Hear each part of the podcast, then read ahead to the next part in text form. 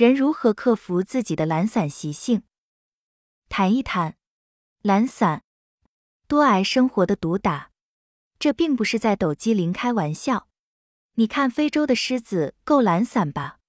它们有时一天睡二十个小时，再懒点就直接长眠了。它们如果更勤劳一点，岂不是可以活得更好吗？比如没事多寻一下螺，多找点机会，看到羊了多跑一跑。凭啥说一定追不到？并不会，他们还真的是要等肚子饿了，才有足够的斗志和动力去打猎。不饿的时候，就是你拿棍子赶着他去打猎，他也是先干掉你，再回去躺着。实际上，幸存主要靠的是休息，不是努力。休息是低消耗的、安全的、稳妥的；努力是高消耗的、有风险的、充满不确定性的。能休息，自然就应该先休息。这并不是不健康的。每天被焦虑驱使着，到处乱摸乱试，是块石头都翻一下，有枣没枣都戳三竿子，这是速死之道，而不是什么好做法。这种本能是写进生物本能的底层的，所以才会造成人类有的混就一直混，实在没得混才动一动的懒散习性。但这种安排本身是健康的，人应该做的是接受这一点，学会顺应这个安排，去追寻更好的结果，而不是为此感到负罪，胡作非为，然后事实上是毫无意义的精尽人亡。懒散到不该再懒散了，生活就会主动来毒打你，你自然会因为挨了各种毒打而生成自己的挨打记忆。这些记忆自然会帮你塑造出一个恰当的焦虑传感器来，你能维持的懒散下限自然就调整了。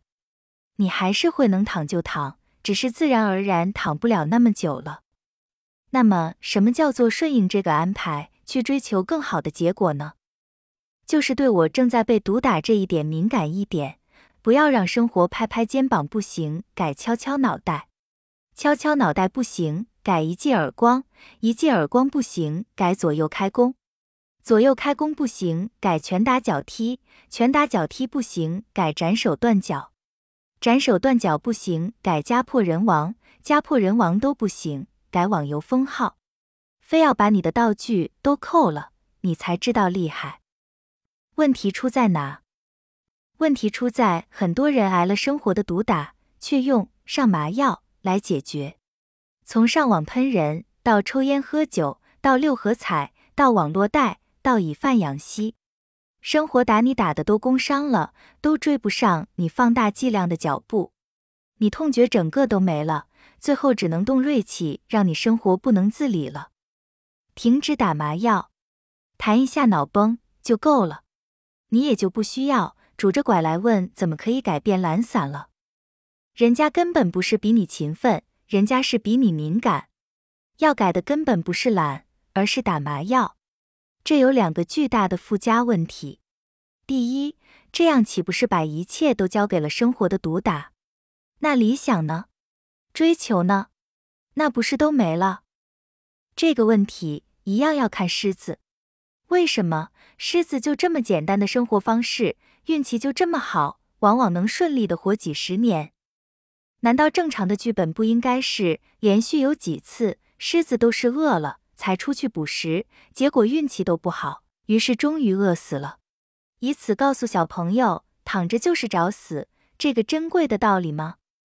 因为这并不是运气，狮子饿了肚子才去捕食的这个频率维持了猎物与狮子的平衡，猎物丰富了，狮子自然就可以用这个懒办法活下去。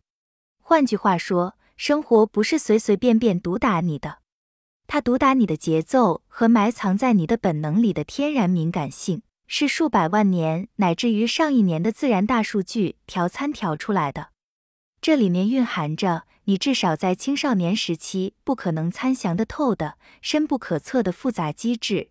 如果你不打算称之为智慧的话，就像人类到现在倾尽全种族之力。也理解不了人的大脑到底是怎么运转的一样。生活给人的负面反馈所指向的方向，往往是人类的智慧所无法理解的正确答案。这个说实话涉及到信仰问题，只能说信不信由你啦。但话说前面，能信的话，你会省下不少看抑郁症的钱。其实，人追求哪个目标、哪个理想是无所谓客观正确的，是否正确，更多的甚至是决定性的，取决于你对于这个选择充满着绝对智慧、这个命题本身的信念坚强程度。你不选生活的指向，而选自己的决定，你很快会因为自身的成长导致的必然的自我否定而崩溃，然后你就换方向了。换来换去，一事无成。其实，任何方向都无所谓对或者错，坚持得住的就是对，坚持不住的就是错。相信生活的毒打自有美意，远比相信分科时、报志愿时、找工作时、跳槽时、创业时得自己英明神武来的容易。坚持，坚持得住的就是对的，坚持不住，理论再美好都是虚空。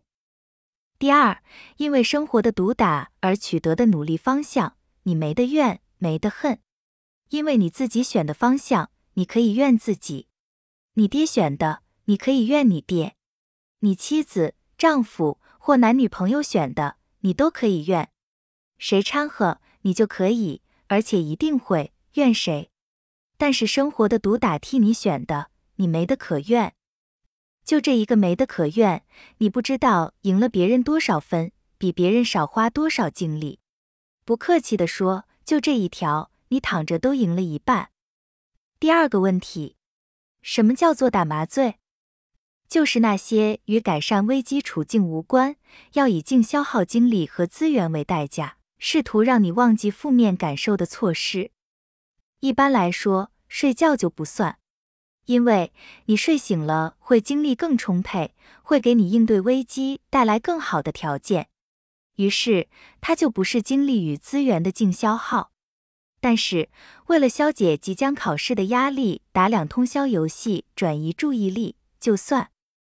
因为打完这两天，你并没有获得更多的资源和精力来应对问题。酗酒、吸毒当然算，其他的自己套用吧。以上就是对人如何克服自己的懒散习性这个问题的回答。